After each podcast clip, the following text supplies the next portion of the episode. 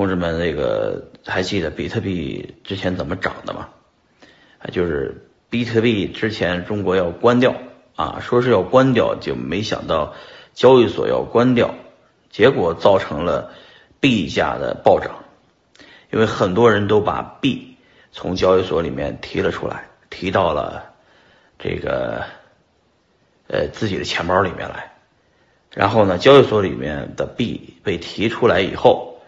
这个很多用户现在慢慢习惯了要把币存在自己手上。然后呢，这个，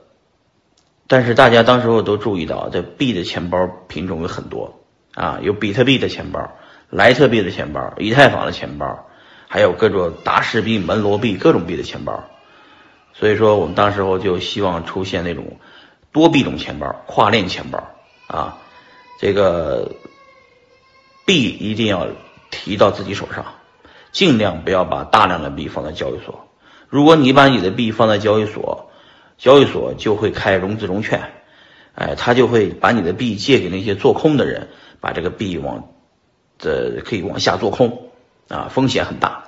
所以说，每个人币，尤其币量比较多的人，建议大家呢去下载这个多币种钱包啊，把币去控制在自己手上，不要借给交易所，让交易所再借给做空的人去做空啊。这是我们的逻辑啊。